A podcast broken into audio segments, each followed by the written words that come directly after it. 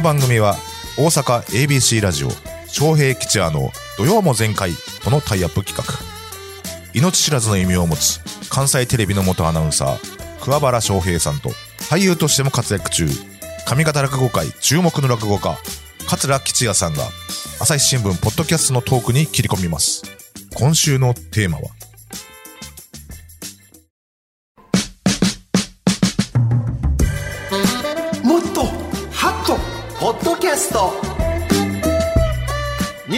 枠を超え毎日配信されている無料の音声番組朝日新聞ポッドキャスト。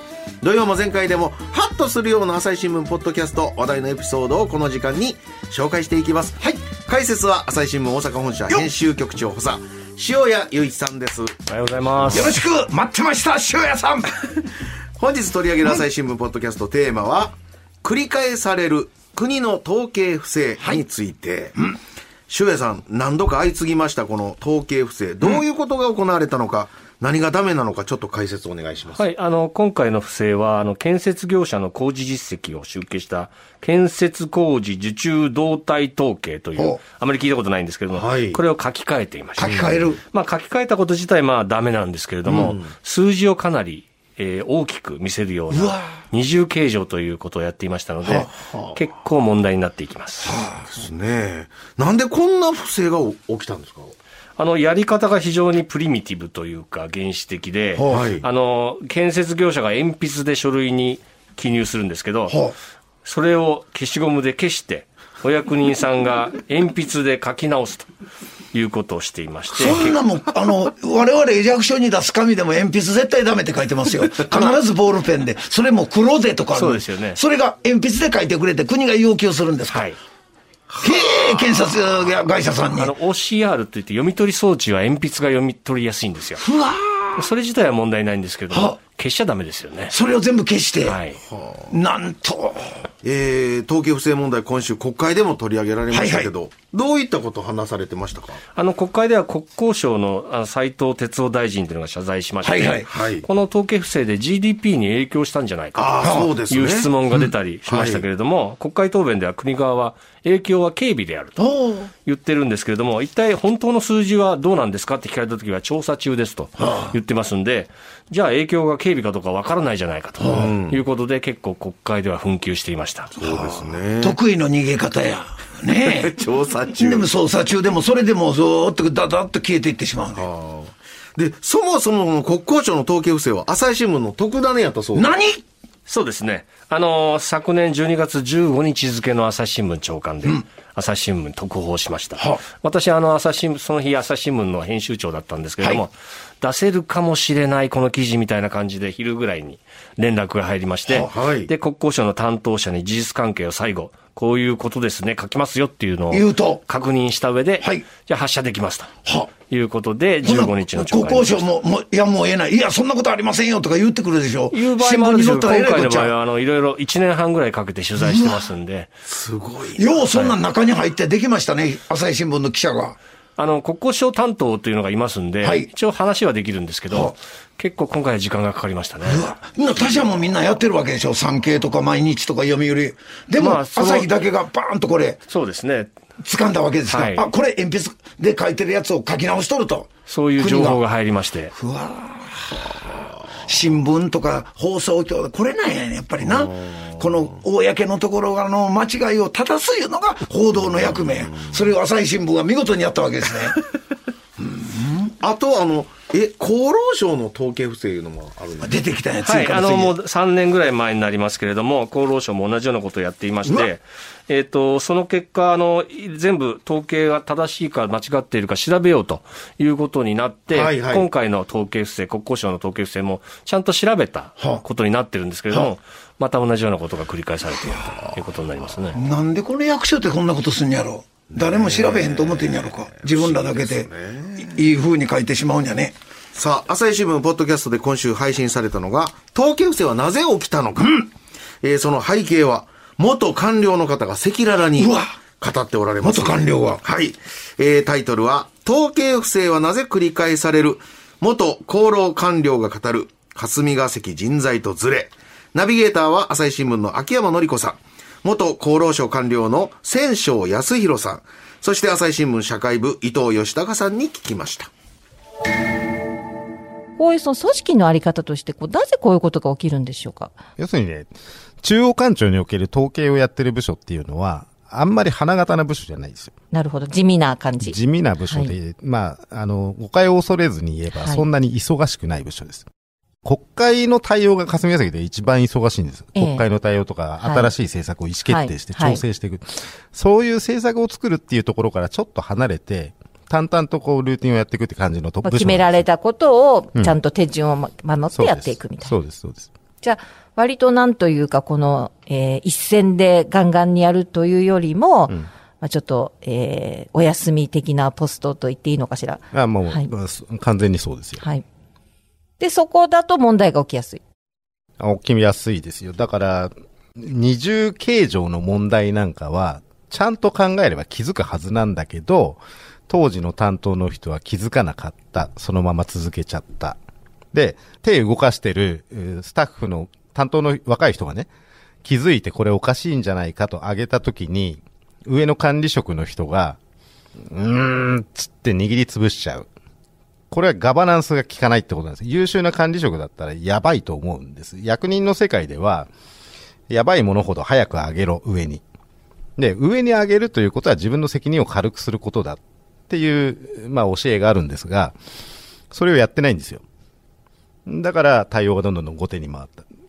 だ要するに、ちゃん、質量ともに、あの、力のあるマンパワーがですね、足らない部署なんです。ほほう。そんな風に役者は。まあだからざっくり言うと、まあ言うたら、ま、窓際の人らが上をやってるということで。もうややこしい。早く上に上げろ、上に上げろ。自分の責任をもう。いや、でもその上に上げたら。ら、それをに握りつぶしというか。握りつぶすという。あの、まあ、いいらん仕事はしたくないということなんでしょうか。でも僕らとしての理想はですね、塩谷さん、その、なんちゅうんですか？あの、絶対にこの数字は守るとか、この記録を残す、例えば文章を残すとか、そういうことは俺らが今やらないといけない、この仕事として絶対守るんだというような人が、そういう部署に座ってくれてるというのが理想なんですけどね。そうですよね、うん。あのお役所仕事なんてよく言いますけど、はい。こういうかっちりした仕事は、かっちりとやってくれると我々は思ってますので、うん。はい。ちょっとびっくりしましたね。びっくりしました。そしてこれを暴いた朝日新聞の記者さんは、いきなり2階級特進とかそんなんあるんですか？ないですようやったえて。ないです。え？何や、それ。ないのかいな。翔平さんはこういう不正はどうやったら防げると思います？そんなのもう全員がやっぱりもっとなもうお目付け役が誰もおれへんねん、ここ。上司が、次長は課長に、課長は部長に、部長は局長にみんなごまつってんのかな。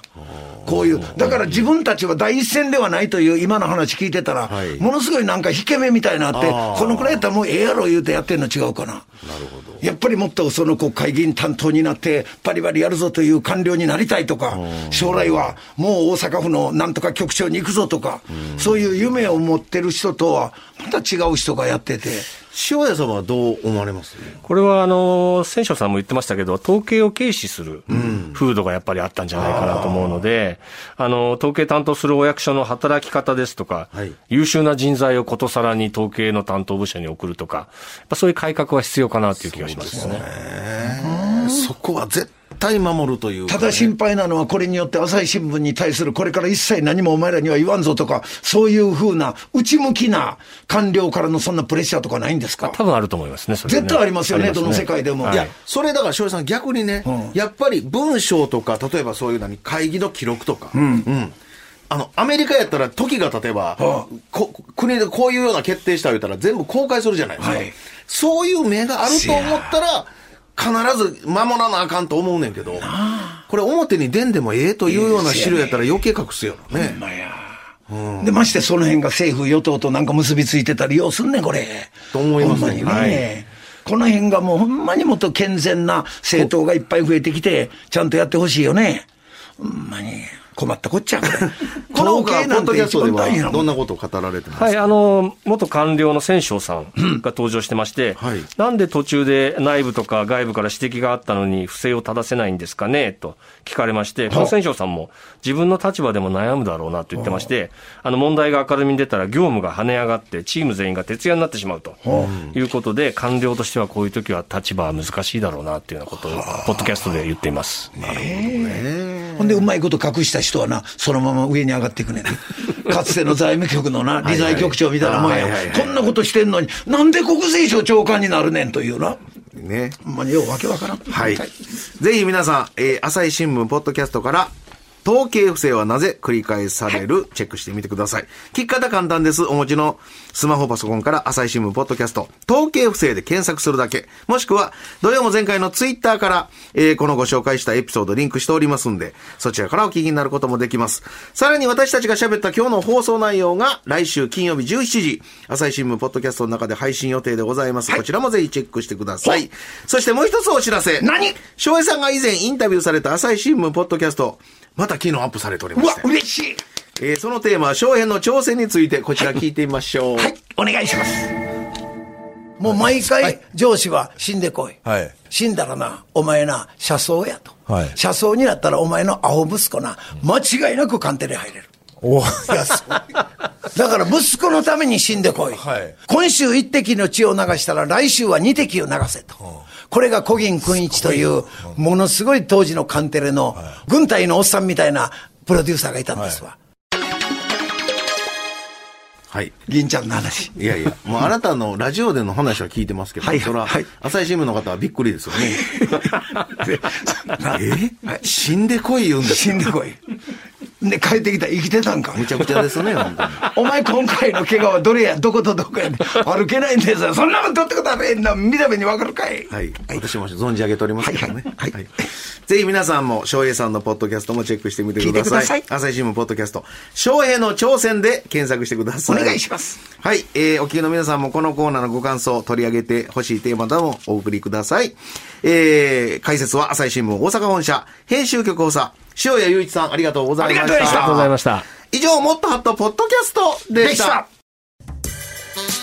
昌平吉也の土曜も全開は毎週土曜午前10時から ABC ラジオ AM1008kHz FM93.3MHz で放送していますインターネットラジオラジコでも検索してみてください